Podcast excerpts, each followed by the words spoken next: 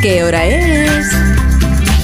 Son las 8, 7 de la mañana en Canarias. Buenos días desde Onda Cero.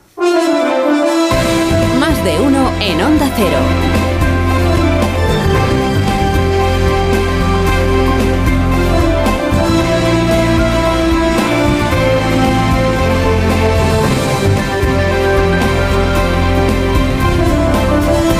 ¿Cómo están? Bienvenidos a una nueva mañana de radio. Estrenamos el 14 de julio del año 2023, Fiesta Nacional Francesa. Gracias a nuestros oyentes franceses, que son muchos. 14 de julio del 23, cuando la cosa se tuerce del todo, pues ya no hay quien la enderece, ¿no? A la campaña del Partido Socialista, perdón, a la campaña de la presidencia del gobierno, le ha debido de echar a alguien un mal de ojo, o algo así, ¿no?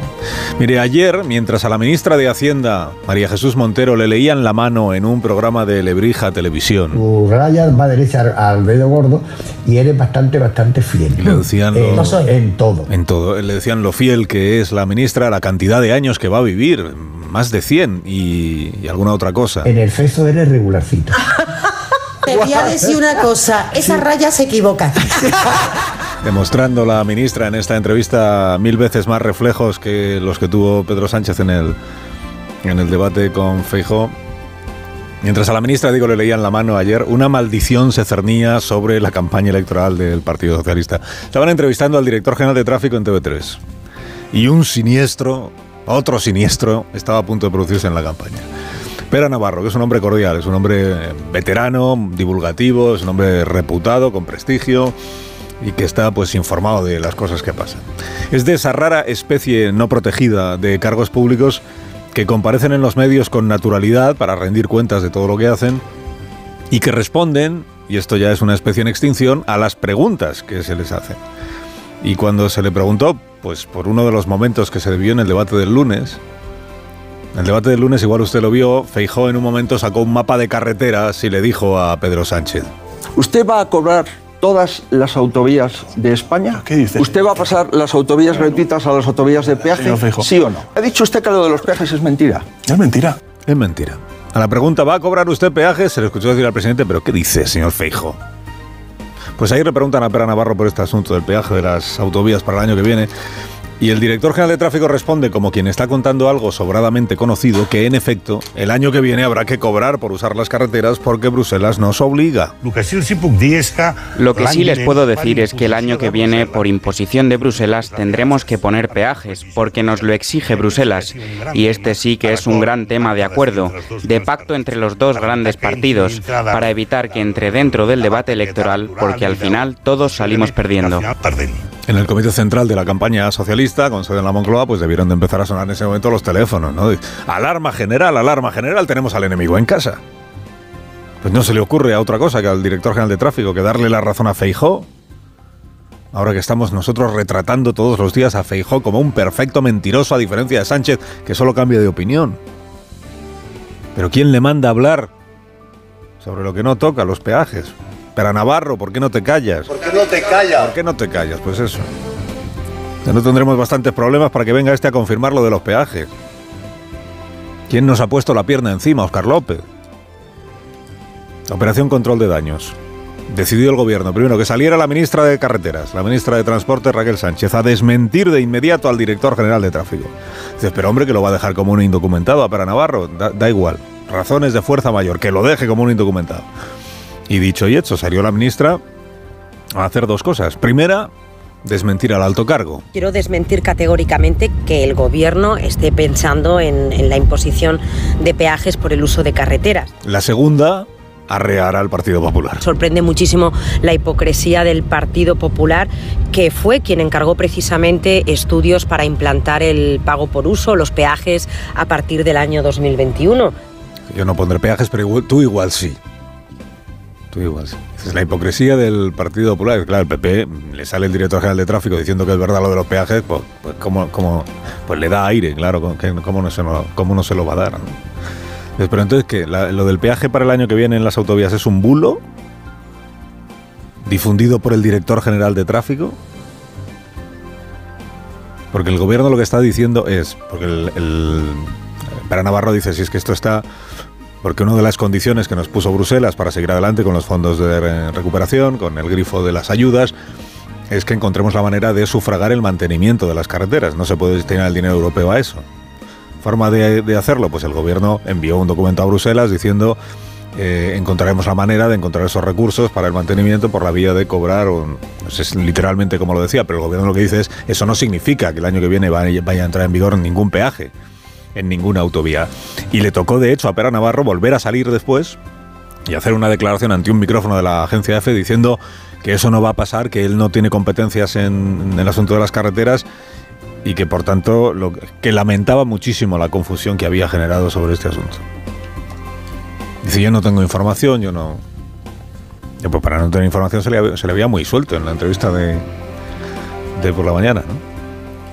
Esto de, los peajes en las autovías es un debate que viene de antiguo. Yo creo que la primera vez que se planteó este asunto todavía era ministro de Fomento Pepe Blanco, gobernando Rodríguez Zapatero. En esta misma eh, etapa, en la primera etapa del gobierno de Sánchez, con José Luis Ábalos de ministro de Fomento, también se planteó esto, antes de que Ábalos fuera expulsado del paraíso, también se planteó, se este asunto y se generó también un notable debate, ¿no? un gran revuelo. Es esto de que a los conductores al entrar en la autovía nos cobren. Bueno, es un debate eh, guadiana o guadianesco, que seguro que volverá el año que viene a plantearse. Gobierne quien gobierne. Claro, con la misma contundencia con la que hoy dice la ministra Raquel Sánchez, que por supuesto que no está pensado cobrar a nadie por usar las carreteras, si luego sigue gobernando Raquel Sánchez, igual cambia de opinión y entonces decide que es bueno para España que se nos cobre. Ya sabes de que hemos aprendido algo en esta campaña electoral, para algo ha servido que es para aprender que aquí la palabra dada no vale nada. Se comprometen a una cosa y luego dicen, no, es que hemos cambiado de opinión. Pero claro, que un director general te abra un socavón en esta carretera llena de curvas en la que se ha convertido la campaña electoral para el Partido Socialista, pues no es un plato de gusto. No lo es. Dice, con subalternos como estos, ¿para qué queremos adversarios, Pedro?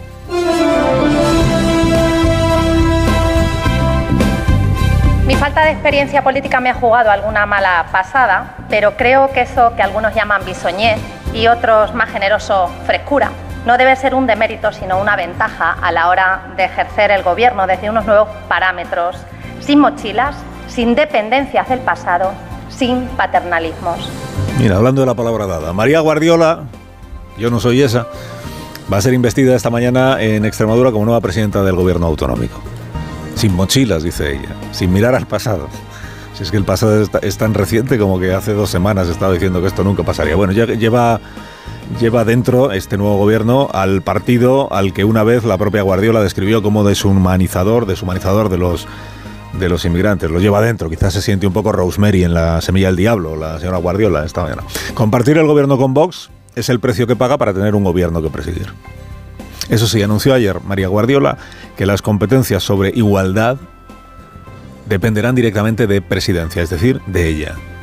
Nada de dejarlas en manos de una consejería y mucho menos de una consejería de Vox.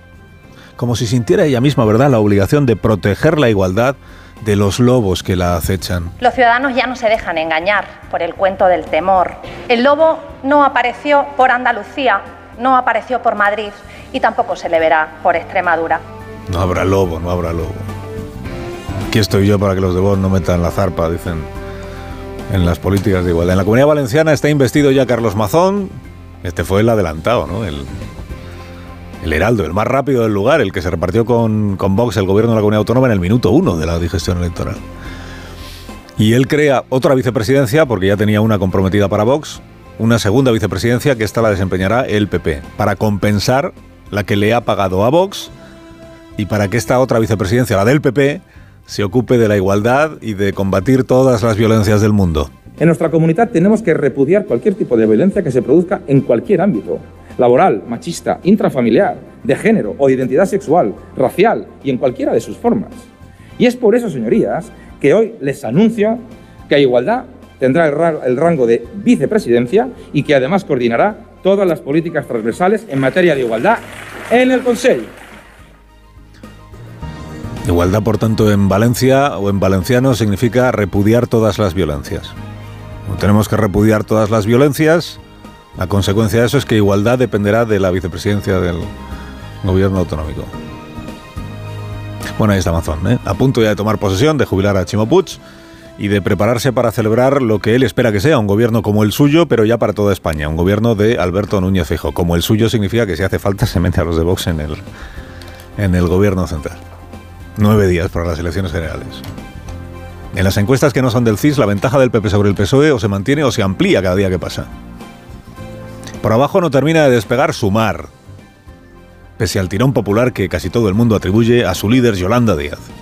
Que ayer, por cierto, se puso en modo Sánchez en la entrevista con Susana Griso y no dejaba la entrevistada terminar una pregunta a la entrevistadora. Ah, no escuchaba las preguntas y cuando no escuchas las preguntas difícilmente las puedes contestar bien. ¿Por qué eh, Sumar no tiene motor Podemos? Que es algo que aquí Iván Redondo todos los lunes ha criticado y que dice que además les lastra a ustedes. ¿Por qué han vetado bueno, Iván a Irene Redondo? Iván nunca Redondo una fue un asesor del presidente del gobierno. Su jefe de gabinete, Iván Redondo, asesoró a Pedro Sánchez. Y yo soy clara. Nosotros vamos a gobernar con el Partido Socialista.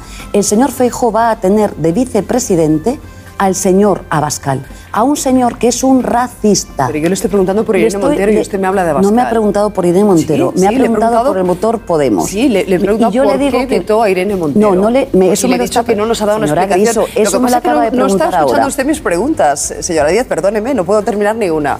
Le preguntaba por qué vetó a Irene Montero, porque eso todavía no hemos tenido una explicación válida Señora sobre Griso, ese veto. señora Griso, eh, nosotros hemos formalizado un gran acuerdo, un gran acuerdo, cuando las formaciones políticas firman acuerdos, es que están satisfechas con los mismos. Ya te digo yo que podemos estar satisfechos con el acuerdo que ha firmado. Lo sabe toda España. La satisfacción por la defenestración de Irene Montero es conocida en el universo y, más allá. La expresión que más veces utilizó seguramente ayer eh, Yolanda Díaz en la entrevista fue señora Griso. Señora Griso. El empeño de Yolanda Díaz en ser ella quien decida qué interesa a la ciudadanía y sobre qué hay que preguntar también es conocido en el universo y más allá. Carlos Alsina en Onda Cero.